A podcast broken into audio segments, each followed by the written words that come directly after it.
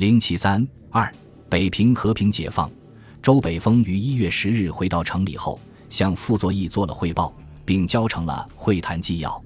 傅看完后，只是唉声叹气，最后说：“这个文件过两天再说。”同时，傅准备派周北峰和邓宝山再次出城谈判。邓宝山和傅作义的私交很好，又是华北剿总的副总司令。不过，邓是一个没有军事实力的过时的将领。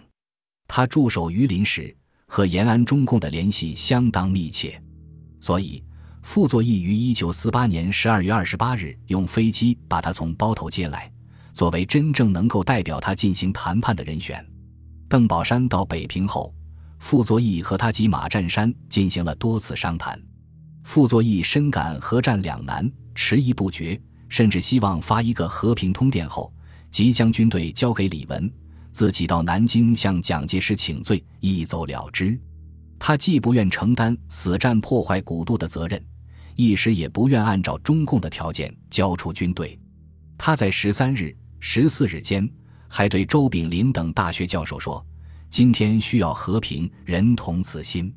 谈和平是要和的和平，在和以外的无法谈，而且和平之权在对方。”也就是拒绝投降。十三日，邓宝山和周北峰出城，代表傅作义进行第三次谈判，经清河镇到达五里桥。十四日，首先由聂荣臻同邓宝山、周北峰谈判。聂荣臻在谈判时态度严峻，痛斥傅作义罪大恶极，仍然企图走中间路线，指出唯一出路就是坚决地遵照中共的六点指示去做。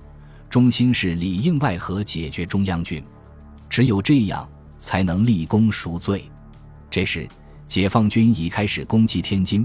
聂荣臻向邓宝山指出，由于傅拖延太久，解放军才攻击天津，傅应对天津的战争损失完全负责，要傅下令迅速停止抵抗，放下武器。北平应照原改编方案，迅速提出具体实施步骤。由于解放军已开始攻击天津，傅作义所要求的平津唐绥整个和平解决和平津问题先停战三日已经做不到。与此同时，傅作义仍未断绝和蒋介石的联系。根据蒋介石的要求，十三日起，北平部队空运青岛计划开始实施。蒋介石为了阻止傅作义实现平津和平，主国防部长徐永昌致函傅作义。西其率部移防青岛，予以指挥豫鲁军事之全权。傅作义又于十四日致函蒋介石，建议一是向金堂方向出击，二是空运转移。同时表示，共匪对直仇恨甚深，实无能完成此最后任务。初步安排后，请即调至赴京，追随左右，另行指定人员、指定部队在平办理。他给自己仍留着一条脱身的后路。为此。蒋介石派空军副总司令王书明飞平安排。十六日，傅作义向蒋介石报告说：“王副总司令书明昨飞抵平，交使军谕，敬领种切，谨遵指示，即按第二案实施。为天津情况影响北平士气民心，之为严重。社会言论竟明示对守城者之怨怼，部队士气消沉，亦无法鼓励，瞻念前途，焦虑无嗣，为实施第二案。”请斥派大批飞机，尽量尽速来平空运，争取时间，比求达成预期目的。但同时，傅作义让周北峰通知解放军炮击天坛机场，迫使空运飞机不敢降落，阻止了蒋介石的空运计划。解放军迅速攻克天津，傅作义在谈判中已完全没有力量。十五、十六日间，毛泽东连续对林、罗。聂就谈判方针作出指示，并为林彪、罗荣桓草定了一封措辞十分严厉的书面通牒，即林彪、罗荣桓致傅作义的公函。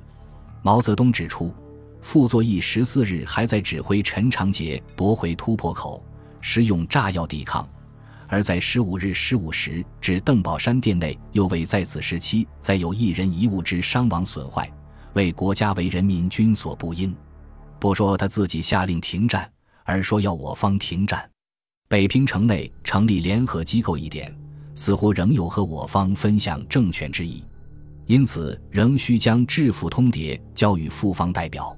十六日，毛泽东要林彪于当日将这封书面通牒面交复方代表，要傅作义方面在决心和平缴械或决心和平出城改编或决心里应外合协同解决中央军三项方案中选择一项，要复方下决心站在我们方面。如果复方决心站在我们方面，我们绝不会亏待他们。毛泽东只是说：“傅之灵魂是邓宝山，可向他表示。”毛主席知道他出来谈判，表示高兴，并致欢迎之意。同时，毛泽东要求前线将领积极准备攻城。不过，在北平前线和平解决的谈判这时进展顺利，开始迅速达成协议。林彪、罗荣桓。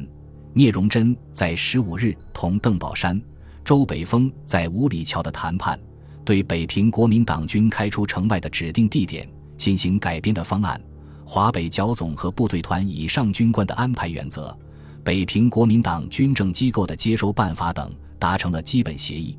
十六日，解放军迅速攻占天津的消息也已通知了复方代表，大势已无可逆转。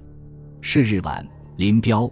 罗荣桓、聂荣臻再次同邓、周等会谈，按照毛泽东的指示，由林彪出面，采取了和缓诚恳态度，劝告复方代表和平解决，同时提出，现本月二十一日，首先开出一个军至北平城外三十里至六十里间地区，以后再陆续开出。邓宝山表示接受，邓要求解放军派代表同他一起入城。林即派东北野战军司令部参谋处长苏静为代表。邓随后询问了傅作义将来的出处。林回答：“傅之位置有二冒号移去台湾，一留北平。”这次会谈的气氛良好。林、罗、聂对是否交出措辞严厉的通牒很是踌躇，但邓宝山要走了，不允许再考虑，即照中央命令机械的递出，然后嘱咐苏静，可在入城途中。以个人谈话方式，要邓考虑对事态发展之有利方法，是否可先与复谈？如一切顺利解决，则不交通牒；如谈无效，再交出。在此同时，华北七省市参议会及北平各界人士也参加了和平运动。对国民党深感失望的北平市前市长何思远，为了免除北平二百万人民的战争痛苦。保护几千年的文化古迹，也积极奔走和平，希望傅作义不要再做毫无出路的抵抗，并向军师长们游说。一月十五日，华北人民和平促进会成立。十六日，华北七省市参议会议长许会东等七人也通电呼吁停战，但他们附有政治条件，在致毛泽东等的电报中认为，经济平等、政治民主、生活自由。既为人民共同之要求，又与贵党主张最为接近，同仁等站在人民观点，希望早日实现和平，共谋合作。也就是今日与傅作义先生合作，正为贵党主张之实验，亦为影响全国之契机。通电在政治上对中共要邪说。总之，人民所希望与贵党者，为博为大；如贵党昭示于人民者，为贬为侠。则向日舒心同情于贵党者，是将失望而去之，量为智者所不取也。许会东一类政客的主张，当然不为中共所欢迎。十七日中午，在傅作义的支持下，召集华北七省市参议会聚餐会，到会的有七省市参议会议长和代表，北平市工商教育界的代表，北平市前市长何思远，市长刘尧章。中央系各军官长，傅作义总部将级军官共五桌，约五十人，还有许多记者。会上发言者一致要求和平解决，军人们则一言不发。会议推选何思远、吕复、康同弼等十人为和平代表，准备于十八日出城，向解放军正式请求停战十日，进行和平谈判。十八日凌晨。国民党特务安放在何思源家屋顶上的两颗定时炸弹爆炸，造成何一家六口一死五伤的惨剧。何不顾伤痛和家人的死伤，仍坚持和代表们一起出城。东北野战军第四纵队司令员莫文华接待了他们，他们要求解放军给傅作义一条路走，不要逼得太紧，希望双方谈判和平解决，以免北平打坏了。苏静随同邓宝山于十七日到达北平后，即与复方代表崔载之等根据城外达成协议的基本精神商议具体条款。双方先草定了为消除此间部队机关之疑义，需复试时对部队及机关说明和准备要点，共十四条。由苏静于十九日二十二时向林彪、罗荣桓、聂荣臻报告。林彪、罗荣桓于二十日十一时半转报中央军委，并陈述了自己的意见，并请中央逐条指示答复。中央军委于二十一日四时逐条予以答复。最后形成了一个十八条的。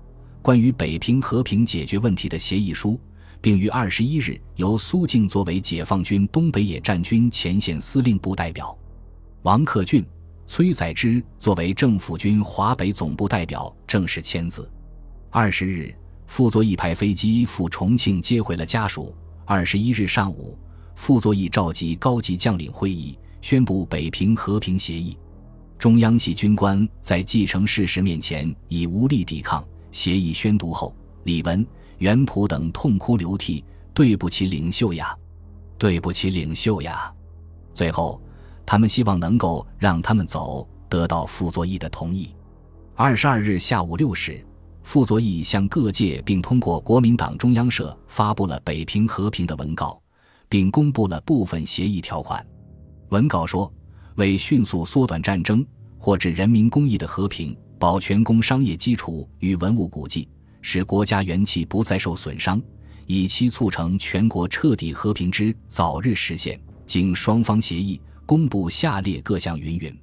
按协议书规定，自本月二十二日上午十时起，双方休战过渡期间，双方派员成立联合办事机构，处理有关军政事宜。城内部队兵团以下原建制，原番号自二十二日开始移驻城外。于到达指定驻地约一月后实行整编，而《世界日报》在二十二日的消息报道中还杜撰说：“闻对方同意傅作义将军政治民主、经济平等、生活自由之主张，深愿与其携手。”本集播放完毕，感谢您的收听，喜欢请订阅加关注，主页有更多精彩内容。